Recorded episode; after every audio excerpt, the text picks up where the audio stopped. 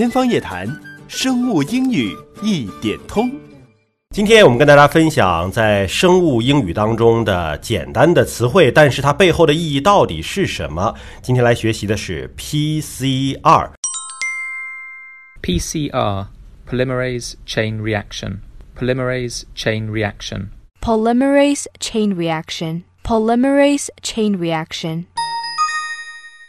PCR 是一个非常有意思的一种技术啊，应该说做分子生物学的人不懂 PCR，就像做播音的不会用话筒，嗯啊，这个不管什么技术，法医啊、临床检测，包括测序啊，其本质上讲都要用 PCR 的技术。PCR 它的术语叫聚合酶链式反应，通俗的讲呢，是可以把一条核酸的分子一变二、二变四、四变八，始终按二的指数方这样一直增长上去的这样的一种技术。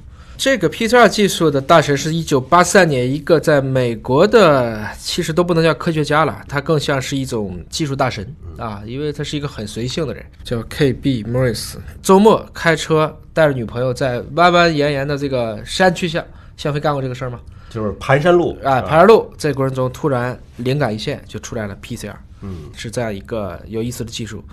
后来呢，这个、嗯还有一些著名的这个测序仪的公司来带上他，还拍过一首歌叫《PCR 之歌》。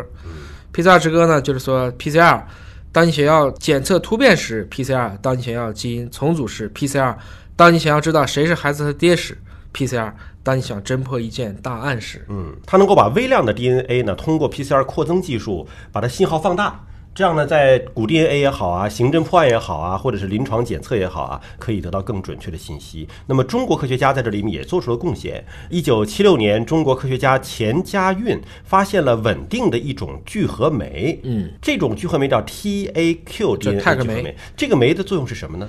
就是整个一个 PCR 的过程，我们一般说它的这个整个的一个反应是要有一个很重要的一个温度变化，嗯，它有一个升温的过程，又有一个室温的过程。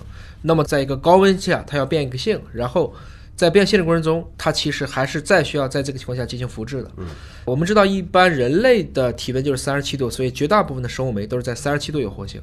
我们需要一种其实是能在更高的温度下有活性的酶，这样的酶就叫泰克酶。哦那这个泰克酶很多都是在一些极端生境下发现的，比如说火山口，嗯，比如说废泉。那么在中国曾经做的贡献很多的是在云南的这个腾冲火山，嗯，找了很多湿热菌，因为人家那些菌就是可以在七八十度去工作的，把这些酶拿出来，发现它确实是可以在高温的情况下依然保持不失活、有活性，那么它就对整个后续的 PCR 以及林林总总的现在有至少大几十种 PCR 的衍生的技术，都是用这样的酶来实现的。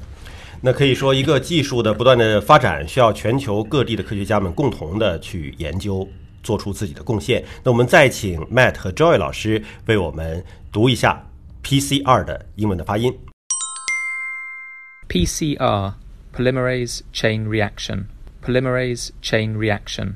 Polymerase chain reaction, polymerase chain reaction.